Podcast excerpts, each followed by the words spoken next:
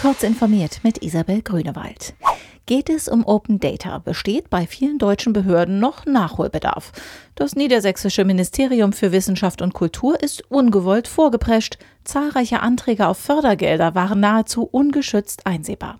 Und damit auch Namen, Adressen, Ausweiskopien, Bankdaten und vieles mehr, berichtet CT.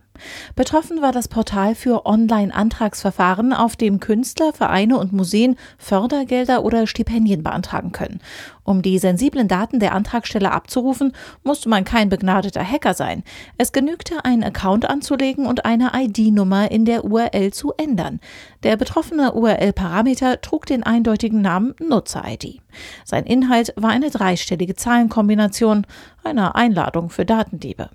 Hatte man die vorgegebene Zahl geändert, lieferte der Server die sensiblen Daten eines Antragstellers frei Haus. Die ganze Geschichte lesen Sie in der aktuellen CT. GitHub hat angekündigt, künftig komplett auf tokenbasierte Authentifizierung zu setzen. Die Anmeldung über Name und Passwort ist ab November für die REST API nicht mehr möglich.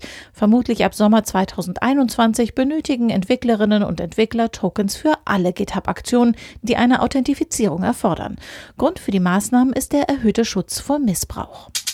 Amazon hat inmitten der Corona-Pandemie weiter stark vom Shoppingboom im Internet profitiert. Im zweiten Quartal schoss der Umsatz verglichen mit dem Vorjahreswert um 40 Prozent auf 88,9 Milliarden US-Dollar in die Höhe, wie der weltgrößte Online-Händler in Seattle mitteilte.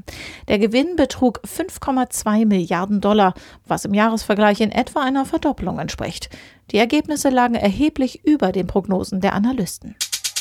Der Start des Mars Rover Perseverance ist nicht fehlerfrei abgelaufen. Die Probleme seien aber kein Grund zur Sorge, betonte die NASA. Als die Sonde nach dem Start in den Erdschatten geflogen sei, habe sich die Heizflüssigkeit teilweise so stark abgekühlt, dass die Sonde sich in den Sicherheitsmodus versetzt habe. Man arbeitet nun daran, sie wieder hochzufahren und in den normalen Reisemodus zu versetzen. Die Temperaturen hätten sich schon wieder eingependelt. Diese und weitere aktuelle Nachrichten finden Sie ausführlich auf heise.de. Werbung. Sichere Kommunikation ist für dich und die Bundesregierung im Alltag unverzichtbar. Wenn du nicht willst, dass deine Ausweisdaten gehackt werden können und dich mit IT auskennst, bist du bei der BDBOS genau richtig. Im Moment suchen wir Spezialisten für IP-Adressverwaltung, große Netzwerke und vieles mehr. Tu was Gutes für die Gesellschaft und für dich. Komm zu uns. Im öffentlichen Dienst stimmt das Gehalt und die Work-Life-Balance. Mehr Infos unter www.bdbos.de.